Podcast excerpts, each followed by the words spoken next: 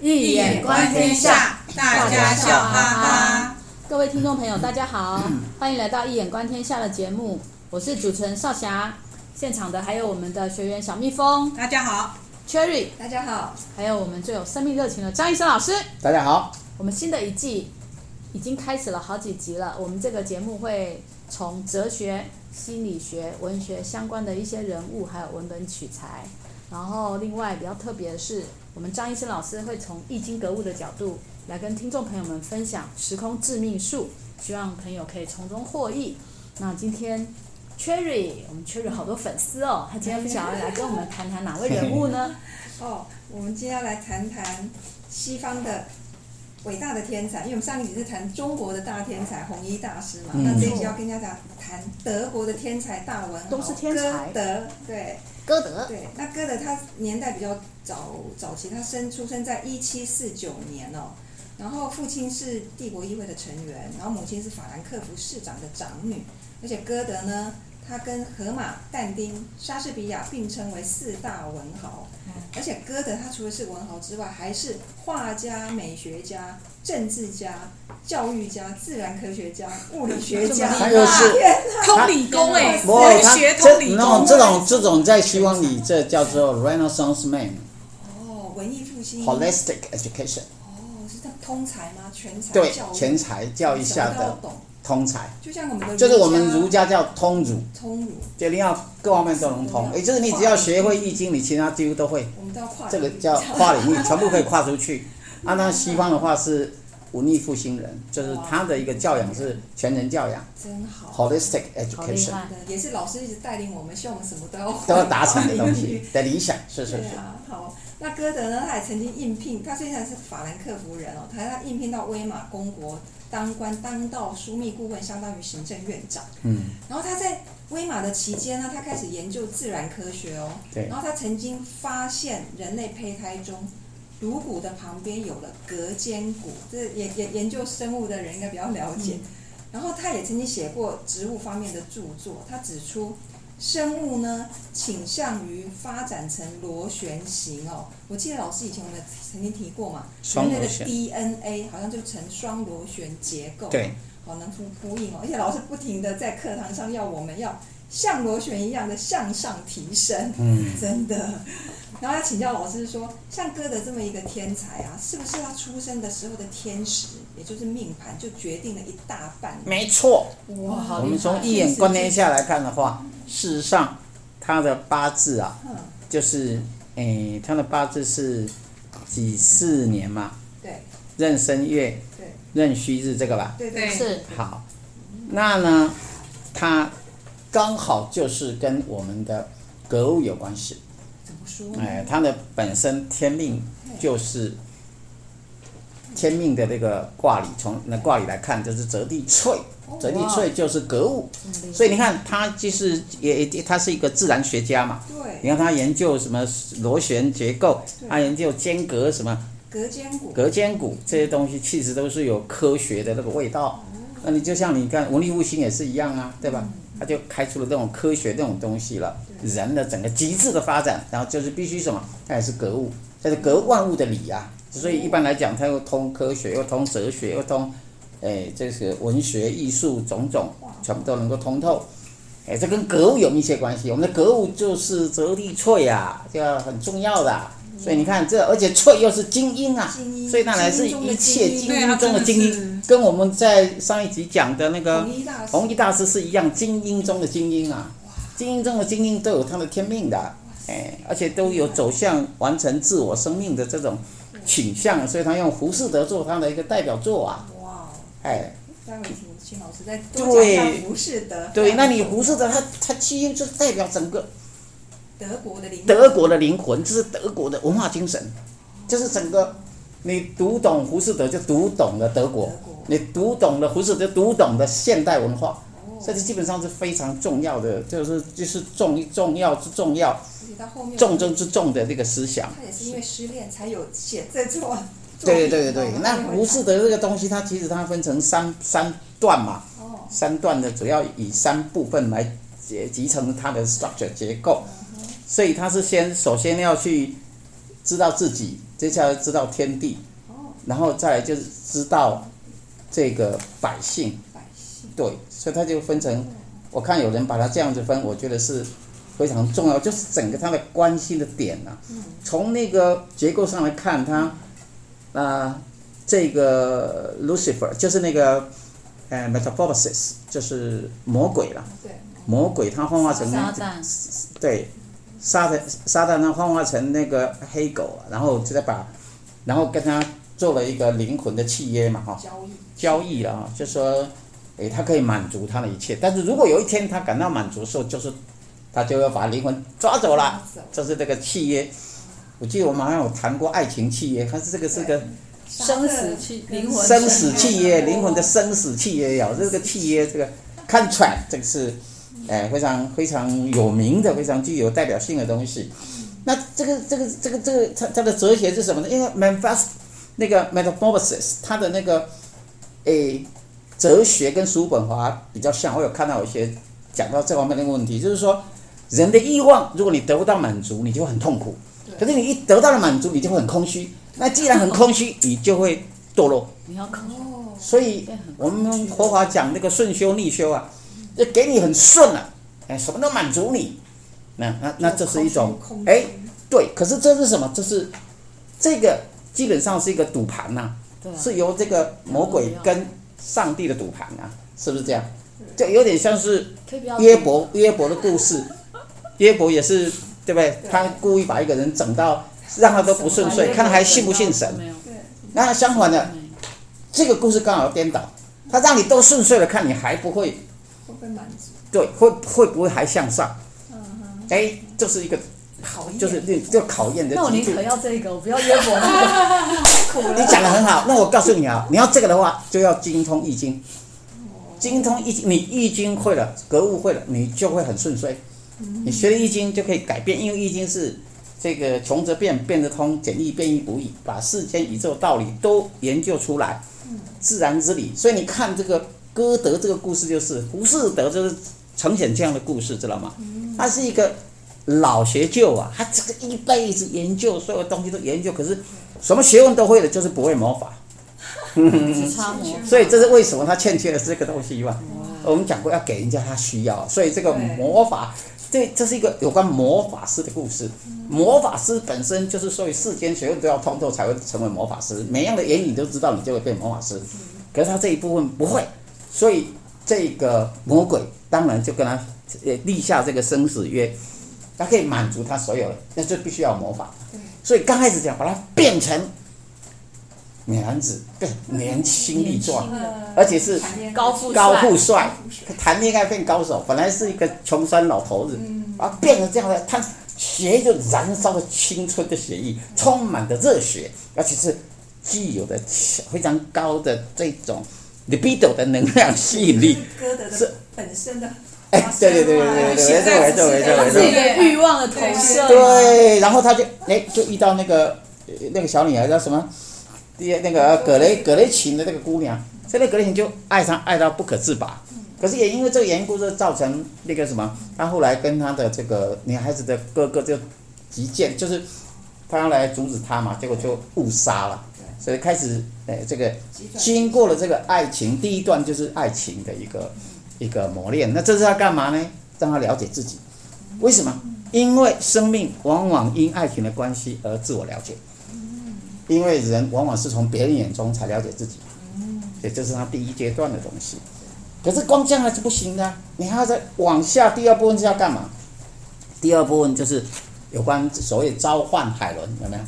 哎，他变成一个好像是财神呐、啊，那个是魔鬼把他变成财神，然后就是满足那个国王，那个国王就是他要看到希腊，就是召唤希腊最美的女神的这个海伦，然后巴利斯，然后这种种到最后，哎，他终于把海伦给从希腊召唤回来之后，还跟他结为夫妇，还生了小孩。可是这个小孩后来呢，就因为会太会太会飞还是什么摔死了。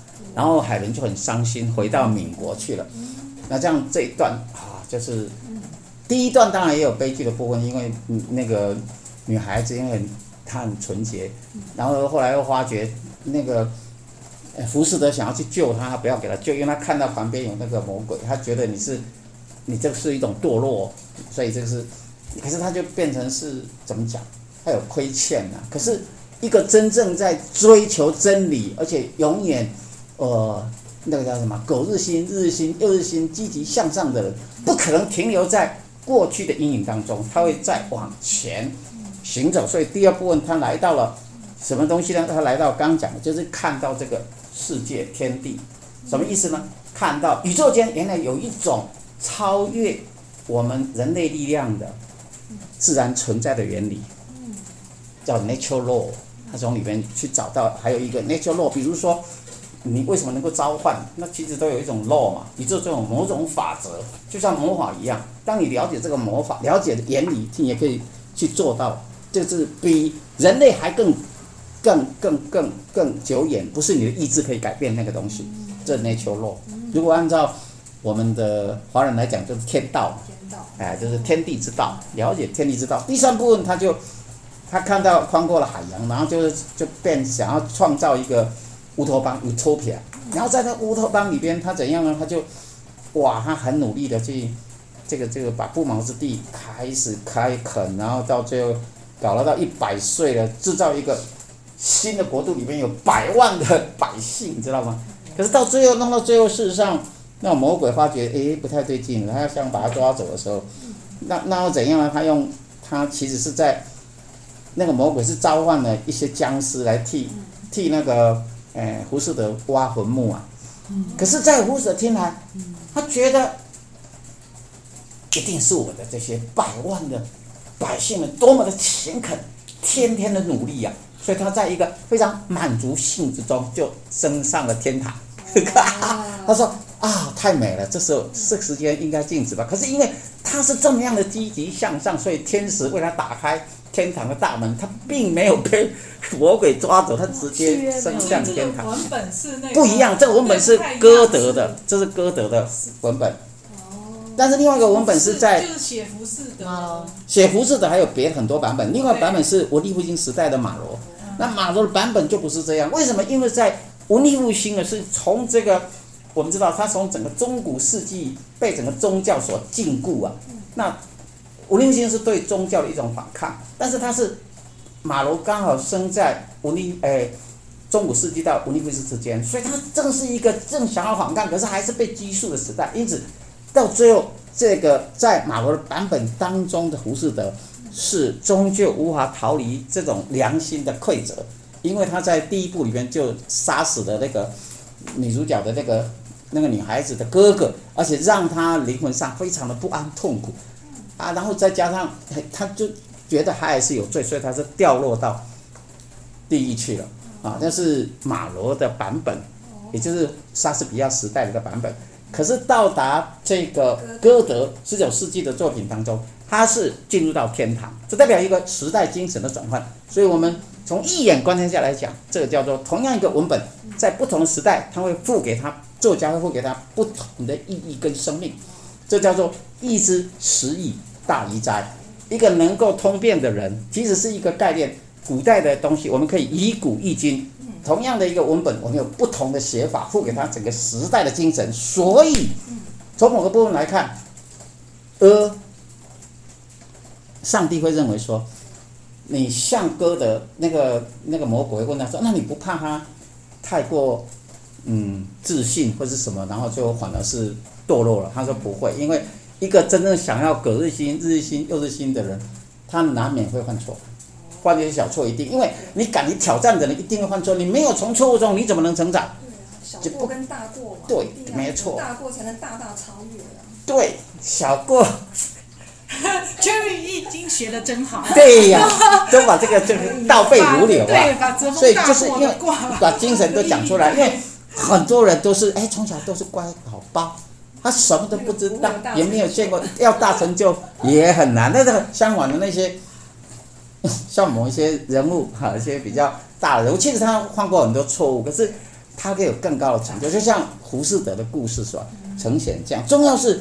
一个人不是老是活在过去里面，在过去的阴影当中，你还要看到他阳光的一面。在所有生命的过程，都是对自己来讲都是一种生命的礼物。那样子才是最积极向上的动能。说歌德所代表就是整个德国的精神，德国那种对，他是德国魂啊，可以这么说，他是非常重要的一个作品，这样子太。了不起了。对我所遇到的德国学者，给我感觉真是这个样子对啊，啊，非常的光明磊落，而且也非常的积极奋发，哇，这样这种易经乾卦的精神。那啊，当然，刚刚我已经讲过了，重要是它是一个格物啊，就是格物这个概念呢，就是追求真理，追求自由，追求真理，追求真善美善的向上的这个动能，这就是泽地翠的那个格物格物致知的一个精神，这是胡适德的所代表的德国人那种努力、那种奋发精神的象征。所以，好，对啊，好棒哦！这个胡适的其实是在那个歌德呢，他的晚年是就是开始，其实我们就要回到他最初怎么样造就歌德这个人。好，其实他他这一辈子就是没有爱情，有人就说没有爱情就没有歌德，对可见他的恋爱史非常非常的丰富哦。因为文明的动能来自于爱。爱情真的爱情。然后呢，他有一百二十九部作品啊，多半都是以自己的爱情生活为背景哦。嗯那我们就来问问，哇因为他他的恋一生的恋人，少说有有名有姓的有一打以上哦。啊，那我们就谈谈几几个他希望能这样几谈谈他几段啊哈，也来看看透过那个好。命盘来解嗯。解看看为什么会造就够用就好这个够用就好不能太多。的初恋，就在歌德十六岁的时候啊，他就是他爸爸要他去学法律，嗯。然后他就跟在莱比锡那边跟常去的餐厅的老板女儿啊，大他比歌德还大三岁的安娜嗯相恋了，然后激发他也创作了一些很欢乐啊、洛可可风的情诗等等。但是呢，歌德他是有强烈的控制欲哦，啊他他不准安娜跟任何任何男生哦。出去。有一次是安娜跟她妈妈跟着一个男士很熟的男士去去看剧，啊结果歌德非常嫉妒，嫉妒的发狂，他就直接冲到剧院把安娜揪出来，大吵了一架。嗯哦，那安娜当然觉得很丢脸，从此他就跟歌德分手了。嗯那我们要请教老师说，嗯歌德的控制欲是天生的吗？为什么遇到安娜会这样呢？对，嗯，不管从歌德的先天命卦，或是从他的姓名卦来看的话，他都含着，就是说，都含着一个嗯泽风大过的这样的一个哦，我们刚哇刚讲对了泽风大过，哎，所以他对会大大超越。那泽风大过的话，大过卦本身就是，你看嘛，它的本体是帝王嘛，哦，对。啊，他就觉得自己是帝王。我帝王，帝王按照弗洛伊德心理学，我们上一集讲过弗洛伊德荣格，就是 你只要是泽风大过为你的挂体的人，就他就是帝王本质的人。帝王本质的人容许任何人插手在他的女人吗？可以吗？不可以。这在在弗洛伊德的心理分析里面，他说，凡是帝王的女人，有人去乱动他，就会灾祸临身呐。一定有斩头的嘛。对，一定是没命的。不，你用帝王用过的东西，你如果你拿去用，你也会有灾祸。哦，这是弗洛伊德在他的那个《性质三论》还是其他著作中有谈的部分，有关属于跟宗教啊、玄学相关的一点东西。他谈的并不多了，不像荣格讲了很多。嗯，原来如此，好。那我们再看他另外一段哦，他有一次在舞会上面呢，邂逅了十九岁的夏绿蒂，夏绿蒂。啊然后他那个时候夏绿蒂已经是别人的未婚妻了，可是歌德还是无可救药爱上他。嗯可是呢，因为夏绿蒂很爱自己的未婚夫，所以歌德呢受了打击，他就选择逃离了，不辞而别。可是呢，也因为如此哦，歌德他就出版了，写出了少年维特的烦恼，是，以自己这段恋情为原型啊。嗯那当然，书里面的是维特是自杀了，但是但是实际上的没有死没有死。不过他当时也造成了很大的这个啊。影响哦，很多人青少年就因为他就这样不不止啊，连穿着都是学那个维特，维特维特装啊，大大流行啊对。然后所以这个啊，我们来看从一眼观念下来看啊，这两个人，关系嗯，那么歌德是几巳啊，几几几巳年壬申壬申月壬壬壬戌戌嘛然后下一地是壬申癸丑甲午嘛，所以年柱是申合，然后夫妻宫，对，第第一柱就是六合，第二、第三柱就是夫妻宫，寅午戌午戌，那个三合，六合三合，所以有两个合，表示他们是很可以很合的，就是说外在环境或者是说内在，呃，就是说呃夫妻缘分也都有，问题是有缘无分呢，因为他们两个的婚姻卦。说说就会变成是一个，嗯，金木交战嘛，所以毕竟无法在一起。嗯。哦，但也因为如此而造就他可以写出那本最有名，是第一本德国在国际上最出名的的少年维特的烦恼。烦恼，对呀。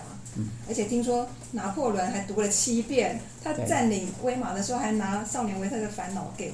歌德签名哇！你看作家这么伟大。嗯、对啊。那我现在再再谈谈另外他一段，另另外一段真的是他的，后来成为他的妻子了哈。啊、因为歌德他不停的爱上新的女人，可是他每一次又都逃开哦，都逃开遁逃，嗯、可能是因为他不想被被绑束吧。对。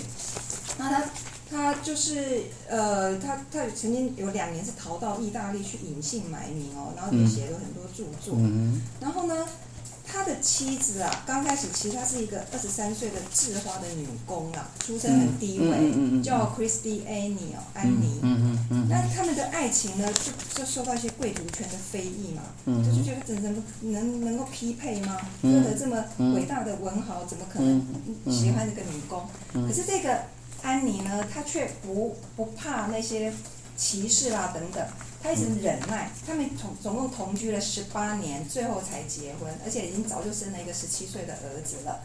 然后呢，有人说他能够成为歌德夫人，是因为他有四大法宝哦，一个是倾听、尊敬，还有宽容，还有他的厨艺，他很会煮饭哦。听说只要歌德出去旅游，他都会托人把他最喜欢的葡萄酒啦、烤羊肉、火鸡。不远千里的送给他哦，而且那时候德法战争啊，就是那个拿破仑嘛，他攻进攻进威玛的时候啊，很多士兵闯到歌德的家想要打劫的时候，也差一点把歌德打倒在地上。是他的那个那时候算是同居的情人嘛，就安妮就站出来高声大大呼说：“你们不可以打他，他是伟。”德国最伟大的诗人哦，嗯、就是因为他这么勇敢的保护了歌德跟他们家。听说这一刻感动了歌德，他就决心要娶她了。嗯、我想请教老师怎么看待歌德跟这个安妮最后可以变成他妻子的关系？他们真的有姻缘吗？你刚刚你讲那个最后那个呃，就是他太太的最后一柱是什么？就是他是什么时辰？戊午。没有有时辰，没有时辰，戊午日日啊，乙酉年。哎，他都找五的。月。夏绿蒂也是五，他也是五。哦，所以他们两个人是那个地柱是由地年柱相年柱三合嘛。对。然后日呃月柱的话四生六合。三合六合，再加上日主的话又是三合，所以全合，因为全合，所以它注定要变成就是最美好的一个一年。我我虽然说他们两个人的，嗯，以才华来讲的话是好像看起来表面上看是差很远，可是他们的那个磁场啊，无形的这种男女之间的夫妻之间的那个情缘就很深很深。后来那最重要是，他以一个呃，竟然是以一个。普通的一个女孩，竟然可以完全了解到歌德是这么的重要，是德国最伟大的诗人，而且在一个生死交关的时候，也不任何大无畏的精神去保护自己的丈夫，光这就让人很感动。对，很感动。对对对。一般的太太还还有还不一定这样的，搞不好先造。天哪，先采访。台台台湾男工不是不是我们华人不是讲什么？什么夫妻本是什么什么，然后大难来的时候，可是他不是，所以这个选择这个伴侣就很重要，莫跟他看水看地位，那种那种没事，参考就好。可是这个啊，我们华人的这种合婚呐，就是它不是一个迷信的，它是一个科技啊，就是我们讲歌德，他讲自然科学原理啊，自然科学这个东西是跟宗教无关，它是一个电脑的计量的东西，完全是。充满了 scientific 的 spirit，科学精神。也是科学精神。呃，不不只是呃而已，它是超科学，科学又超科学，它是未来科学，全部都是。所以它其实是非常重要，只是可惜呢，华人文化理解的人，是从五四以后的更少了啊，就是说，啊，变成白话运动，古书也不读，那，经学的被冷落。事实上，经济学才是最重要的东西啊，是华人文化的根本，五经之源，而且是群经之首，又为啊这个呃百家的根源。最大的利器。对，但是就是我们华人最大的利器，实学的最大利器。对，算是才是最最重要的东西，嗯、是。好，我们现在来到歌德人生最后一段恋情哈，我们跳过中间一一大串的哦。对。然后自从他太太去世之后，因为他太太五十一岁的时候就就患病死掉了。嗯。然后呢，歌德他就每年都夏天都会到马伦巴这个地方温泉地度假，我去泡温泉。那有一次呢，他七十四岁大病初愈哦，然后他就很渴望爱情啊，然后他他就。充满了激情，然后那那个时候就爱上了一个十九岁哦，歌德七十四岁，他爱上了一个十九岁叫乌尔利克，嗯嗯嗯，然后他们他们两个人除了身份跟年龄的巨大差异之外，更尴尬的是，这个乌尔克利的母亲呢，在十五年前还是歌德的情人，这样子，所以当他当歌德跟乌尔利克求婚的时候，当他妈妈他妈妈是已经变成寡妇了，当然。很害怕，就告诉他说，他就使出拖延计策，就跟歌德说：“哎，让我们考虑一下吧。”母女两人就急忙逃离到天山遁遁走，遁走 学学歌德哦。然后这个时候让歌德痛苦不已哦。然后他他就把自己对自己呃，把自己对乌尔利克的爱恋就写进了马马伦巴哀歌里面，也是他的爱情诗歌的绝响了。从此以后。他就不再谈恋爱了，等他最后一段恋情，他个人就把他所有的创作的热忱都投入到我们刚刚老师有讲的《浮士德》里面，嗯，而且他《浮士德》里面，最后他写写说，永恒的女性引领我们飞升，对，哇，所以这辈子你看这么多的女生跟爱情，应该就是造就了。歌德吧，女性是对他是缪斯，是缪斯女神哦，对，创作的来灵感来源，对啊。那想要请教老师，因为歌德他就八十三岁，因为心肌梗塞而去世了。嗯。然后他去世的时候，当然一很有名的遗言，他说像呃 more light 还是什么多一点光，可能他他去世的已经非常昏天暗地了，他只是讲了一句多一点光，他就死掉了。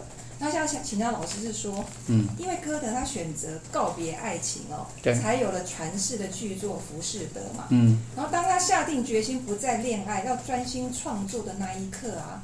不仅改变了他的人生，也影响了人类的历史了。就像老师刚刚讲的，《服饰的》就是德国魂嘛。对。那我就想到说，老师在课堂上曾经讲过，时空致命。对。在不同的时间、人物、空间，其实就是天地人三才，嗯，会造成不同的命运哦。对。那我想请问老师，如何看待歌德的这一段黄昏之恋，而且如何总结歌德的一生？好，所以其实，呃，歌德当遇到。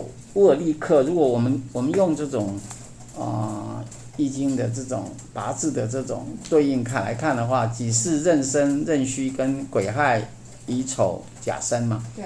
事实上，他们相互之间的关系，第一柱只有第一柱年柱啊是天克地冲啊，那个是冲突的非常的大。也就是说，那是外外在世界，因为影响量最大的恐怕还不是他们本身，而是呃。歌德别的不去找，去找他原来的恋人的女儿。对。哎，不过这也很符合，因为母亲具有，不，女儿具有母亲的某种 DNA 跟这个特质啊，那个磁场吸引。所以重要是说，因为从爱情的这个卦里来看的话，从爱情卦的所得到的卦是风水换卦嘛。那风水换是我们知道，风后天八卦是四，水是一嘛，坎卦是一。是一，一是宫中必显文昌，所以也就是说，呃，必显文昌，因此是遇到他之后，他整个的一生的最大的著作，从这时候才开始。原来如此。对对对，所以就呃得到了呃，他写出了这个呃毕生最重要的著作《浮士德》。好，所以这个是，然后就成为代表了德国最伟大的文学。德国最伟大的文学《浮士德》就等于。呃，中国最伟大的文学是《红楼梦》，类似像这样，所以这个是呃一种嗯，应该说是，嗯，在时空的记忆当中，开创出了这种文昌的这种盛运，然后来写出最伟大的文学作品。某方面也有一点像是一种他一生里边的爱情告别，对吧？哈，你有点像是那个，嗯，白先勇的那个拍成电影的《金大班最后一夜》。叫上金大班最后要金盆洗手改嫁给长崎智他的恩客的时候，要离开的时候，刚好又看到，呃，客人当中有一个很年轻的大学生，就很像他原来初恋的情人叶如那样，又回到他身边一般。他就是回眸一望，然后华灯，整个五场里的灯一一呃一盏一盏的熄了，啊，就是他也告别了他整个的这样这一段生命。那歌德的这个胡适德啊，事实上也是一样，他。最后，当然他 ending 是写的是永恒的女性引领我们飞升。哎，我发觉一件很特殊的事情，就是所有的天才，尤其是西方的文化里边最伟大的天才，到最后他们基本上都是最爱母亲的，就是他跟母亲之间都有很崇拜的这种倾向。为什么？因为这是他们的文化传统。呃，可以这么说，啊，地泽临啊，这是地泽临卦哈，就是。易经第十九卦是吧？地泽临。对，十九卦。就是母亲的恩典。那为什么呢？大母神的爱，那就是，嗯，这我们回到那个 Divine Comedy 好像也有吧？神曲。神曲也是，哎，是吧？对，也是那个他的那个被被地利才对当他的引领嘛，引领他上天堂嘛。没错。对。也就是荣荣格心理学来讲，就是他的一个 anima。一个伟大的呃作家或是伟大艺术家，能够给予他灵感，这是他的 anima。事实上，就是呃在西方文学文化的传统里边，女人是男人救赎的希望，所以会是一个，这是一个传承或是一个传统。他所容呃这个呃歌德他所写的《浮士德》里边，所谓永女性引领我们飞升，在某个层次。他是也继承了整个的西方文化的传统，希腊时代的传统这样子。那么啊，那也代表了整个西方文化的一种精神。我们仔细再看当代比较伟大的呃作家或是艺术家，比方你看那个嗯写那个达文西密码的那个兰登，不是啦，达文西密码的作者，作者兰登伯格，作者叫什么？什么？呃。Brown，呃，哦，Dan Brown，Dan Brown，Dan Brown 也是一样。他在序言里面就是说，他非常的啊、呃、敬仰他的母亲，他的母亲是一位天才，还有他自己的妻子，没有他们的话，他都不可能有什么样的成就。这是完完全全的仰慕、崇拜自己的妻子、自己的母亲的这个传统。荣格也是很仰慕他妈妈。也对，就是这样啊。那你看，你看 D.H. 劳伦斯，劳伦斯也是一样，他很爱他母亲，他也，他是也觉得他的母亲是非常 high intellectual，就是很高的一种文化教养的一种，对他的无形的一种感染跟一种影响的一种向上提升的一种力量，这应该都是具有西方的文化传统的一种传承的一种代表这样子，所以我是觉得啊非常有意思的这样嘿。哇，真的是崇拜母亲。那我们是不是也要来崇拜我们自己的母亲？至少要爱我们的母亲，看看我们自己在，我们是不是也会一世宫中必显文昌，让自己比较有才华一点？那个老师刚刚有讲说，我有我有这么说吗？我有说崇拜母亲就是一世宫中吗？就是会很有才华。你说崇拜母亲那些人崇拜母亲会有什么好处？拥抱自己的母亲会让你生命有所安顿，你不会在人生当中。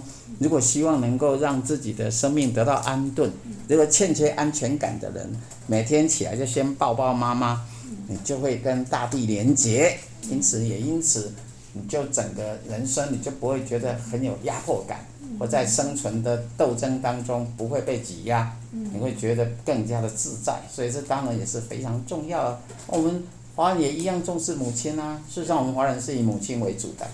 男主外女主内，家是女人当家。女人当家就代表帝王，古代的帝王是女性啊。我们是从女性帝王的这种文化里面再转入母系社会再转入父系社会的，我们还是一样是以。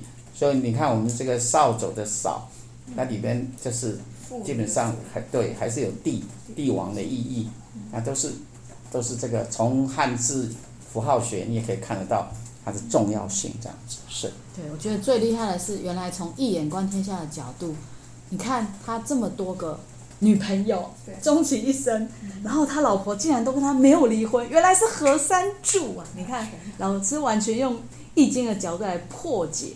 这个这么多个桃花，已经格物的方式可以让你知道，所以如果在谈恋爱的时候，不要把所有的华人话丢在一边。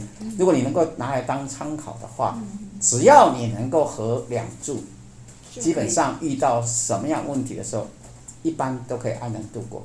至少两柱的话，啊，如果三柱那就更好，那就跑不掉了。连这么多女朋友都逃不掉，多厉害啊！那当然这不是迷信啊，大家。各位听众朋友可以参考参考，你有些东西，所谓迷信就是完全不经过实证，叫做迷信。但如果实证的，嗯、呃，这么多，你看，不管是虚构的人物，不管是真实的人物，他的这个理论背后都有一个，像我们刚刚讲歌德，呃，他要去呃寻找一个胡适德，他要去寻找一个见天地。如果见过天地的人都会知道。知道天地有一个理，不是我们的意志可以去控制的，还有自然的理则。如果能够 follow 这个 natural law，那就是顺天而行。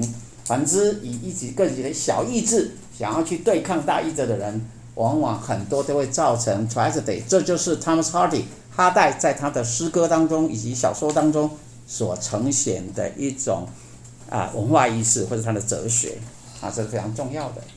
呃，老师的最后醍醐灌顶真的是太重要了。那今天节目就到这边结束。提醒大家，老师的新书《易经符号诠释学：当代华人格物的理论与实践》，那个三民跟唐山的网络书局，它也可以送到海外啊，订购很方便。那我们也会有精彩的那个新书发表会的片段。那希望大家订阅我们的节目，每个月实体讲座我们都会发送通知哦。今天精彩的节目到这边结束了，非常谢谢大家的收听。